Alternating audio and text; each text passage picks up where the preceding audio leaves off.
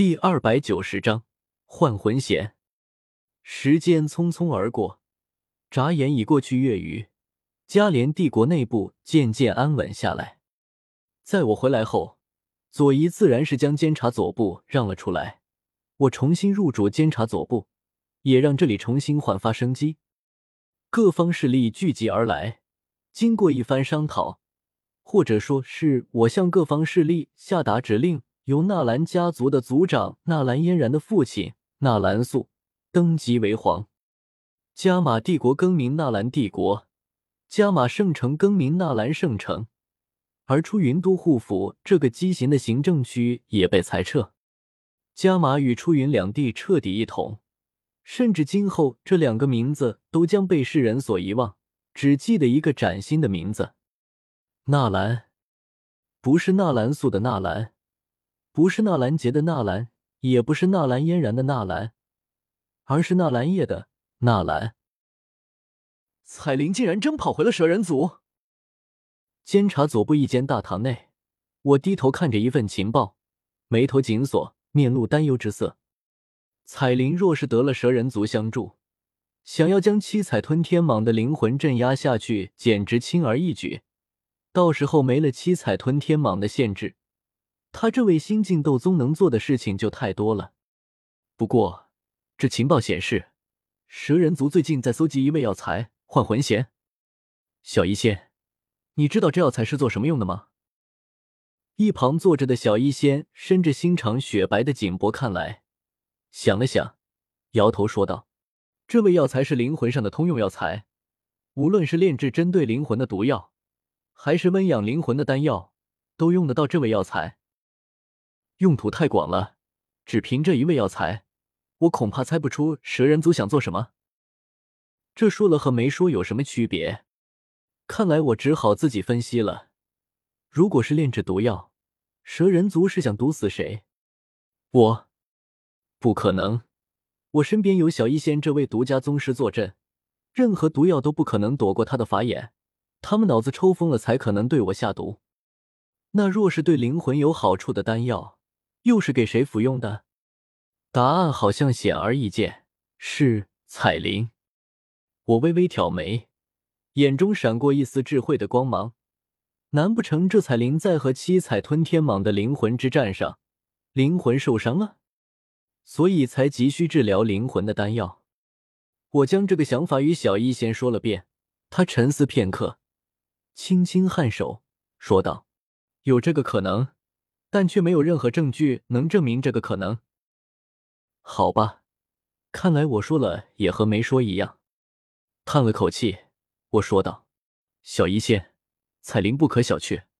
或许我们不该在这里哭等他出手，而应该主动出击。”小医仙一惊，他虽然对大局上的事不太清楚，但也不笨，连忙摇头道：“纳兰叶，你消失两年。”才重新回来掌控帝国没一个月，皇室又换成了你们纳兰家族，连帝国名称都换了。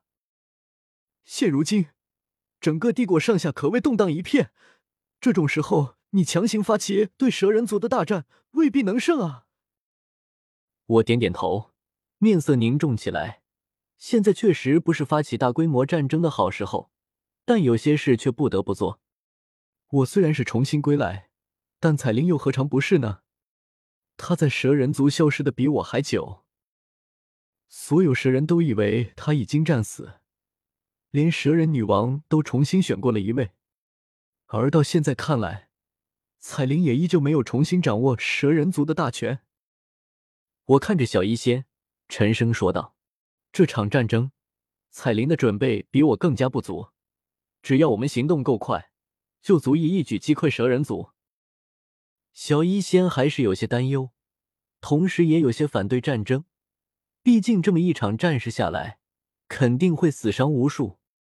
我强笑了笑，上前安抚他几声，突然想起什么，又道：“小医仙，你若实在放心不下，我这还有一计，或许能让蛇人族不攻自破。”他眨了眨眼睛，问道：“什么计？反间计？”这场战争还是定了下来，虽然没有与任何人商讨，甚至连小医仙都不怎么赞成，只是我一个的决定。但这又如何？战争的命令从监察左部悄然发往国内各个高层手中。现如今，这份命令还是帝国机密，并不允许公开。不过这个阶段也不用公开。调集粮草，筹备物资，赶制军械，调换军队，这些事情有太多借口了。只要做得隐蔽些，谁又能察觉这是一场战争的前兆？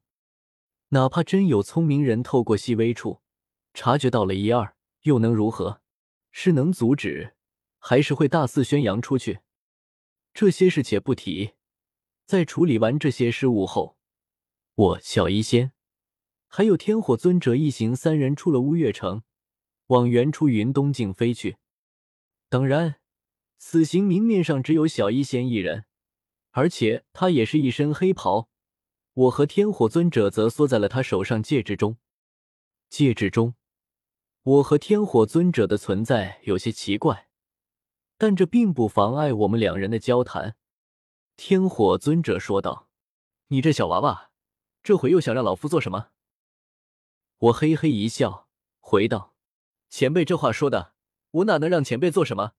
这不是看前辈在城中待的烦闷，带前辈出来逛逛吗？”他呵呵一笑。不再纠结这个话题，改而问道：“生骨融血丹的药材准备的如何了？”生骨融血丹，七品丹药，也是炼制斗宗强度肉身的必备丹药。我知道，天火尊者之所以还肯跟我出来，也是为了能够尽早炼制肉身。搜集药材难在琐碎，他现如今纵然有斗宗战力，可在搜集药材上的速度。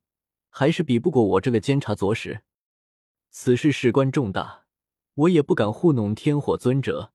正色道：“前辈，我已经下令让国内各方势力献上用得上的药材，又派人去往黑角域和附近几个帝国的拍卖场收购药材。现如今，普通药材已经收集到八成，但想来要不了多久就能收集齐全，唯独那两味主药。”我苦笑一声。叹息道：“前辈，七品丹药的主药实在太过珍贵，这已经不是能用金币买来的，而是得以无一物，所以普通的拍卖场中压根不会出现。想要寻得，要么等一场极为盛大的拍卖会，要么参加强者组织的私下交换会，要么自己去大荒森林里哇